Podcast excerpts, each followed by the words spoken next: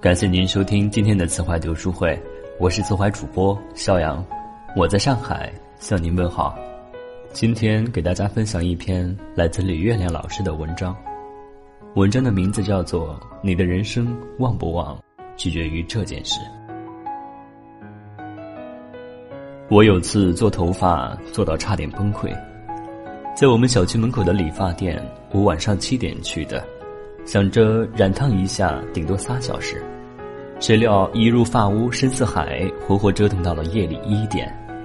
因为理发师姑娘太太太认真了，我说先稍微修下发型就好了，她不干，说必须修剪到位，不加钱，然后隆重的修了半个小时，接着各种卷，各种药水各种洗、晾、蒸。进行到一半时，我眼睁睁看着其他客人都走了，其他理发师也都走了，预感到不妙，开始恳请他缩水一下服务，少弄几个杠呗，少蒸五分钟呗，差不多就行了。他不同意，一分钟都不肯少。到十二点多，我们俩的话题基本干涸了，店里循环播放的每首情歌我都会唱了，我困成了渣。她还非要免费给我家做个营养，我拗不过她，只好做。期间，她老公几次打电话催她回家，她一遍遍解释，还没做完，快了快了，是个女客人，我还得伸着头帮她证明，就是我啊。那天我回到家已经一点多，老公半梦半醒中问：“怎么才回来？”我疲惫地说：“理发师敬业的令人发指。”以后再也不去他家了。当然，这想法很快就变了，因为那是我做过的最好看的一次头发，时间越长越好看。现在那姑娘已经成了我的御用理发师，我每次做头发必去找她，而她也从没让我失望过。她的店生意特别的好，隔壁家冷冷清清时，她家总有客人在排队。我有次问他什么时候是淡季，他傲娇的一笑。我这里每天都是旺季。估计隔壁理发店老板听到这话，一定很想揍他吧？可人家没拉没抢，为什么客人就自动上门排队送钱呢？因为人家值得托付啊！我做杂志主编时，有次广告部总监接了个房产广告，需要找记者给对方公司老总写专访。我想安排小黄去，广告总监大力反对，说不行。上次让他采访某总出来的稿子是一坨屎啊，害得我们差点丢单。我说，当时小黄不是正失恋吗？天天哭，没心思工作。其实人家挺才华横溢的，你看他后来写的专访都很强大啊。总监却摇摇头，不用他，他发挥太不稳定，万一又赶上失恋呢？我可不想冒这个险。我还能说啥呢？我倒是可以拍着大腿保证没问题，但万一小黄真的心情又不好，又出来幺蛾子，我这老脸多疼啊！于是只好换了个男记者去。那家伙跟房产老总聊得情投意合，回来就订了套小房子，人家给打了九六折，让他省了小三万。而且后来，广告总监每次有重头软文，都指名道姓找他写。其实我至今也认为小黄不差，但不差和值得托付中间还隔着近没尽地、稳不稳定。别人每交给你做一件事，都是一次期望，一次信任，你辜负了，可能就没下次了；尽力了，也许好运就来了。这世界如此的丰盛，别人不管是理发、吃饭，还是买手机、写软文，都有大把的选择。你若一次或屡次让人失望，傻子才会守着你不放呢。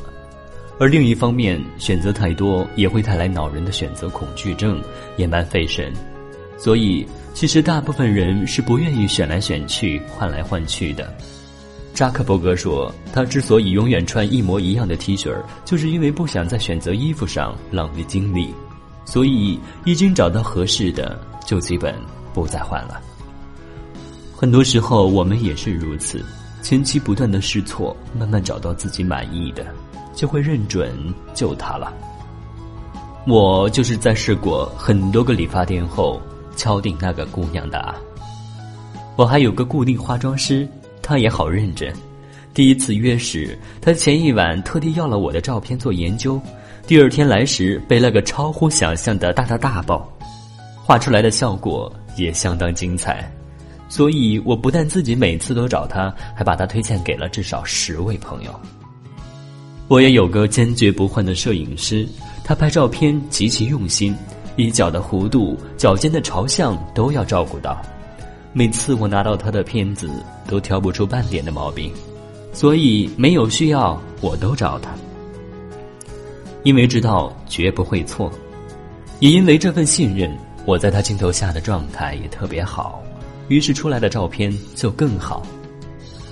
这化妆师和摄影师都是我在很多其他糟糕体验之后认准的。他们生意都特别好，总涨价，但我连讲价的勇气都没有，因为心里清楚，人家值。我慢慢发现，不管什么职业，要想旺起来，不二法门都是把别人交给你的事做到最好。无论对方的期望值高不高，你都要回馈最好的结果。别偷懒，别玩心机，别太算计，全力去赢得对方的赞许。这样，你才能留住这个人、这份钱，以及其他意想不到的东西。一个开公司的朋友，有年大年三十儿要了桶矿泉水儿，那个送水工态度超好，自己过年回不成家，进门还乐呵呵给他们全家拜年。换完桶后，还拿自带的小手绢把地上的几滴水擦了。朋友挺欣赏，年后就把他招到公司当司机了，待遇翻了近一倍。其实朋友本来也没指望送水工能给拜个年，就像我也压根儿没想让理发师姑娘弄那么细致，他们就算随随便便做，我们也没意见，但人家就是做到最好了，所以超额回报也就来了。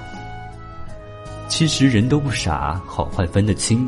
当别人对你感到满意甚至惊喜，自然就会愿意把下次、下下次的机会再给你。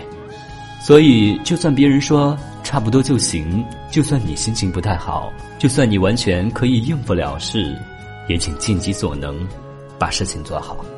你的生意旺不旺，你的事业旺不旺，你的人生旺不旺，很可能就取决于此。你每一次认认真真的付出，都照亮着你人生的路。今天的文章就为您分享到这里，感谢您的收听，早安。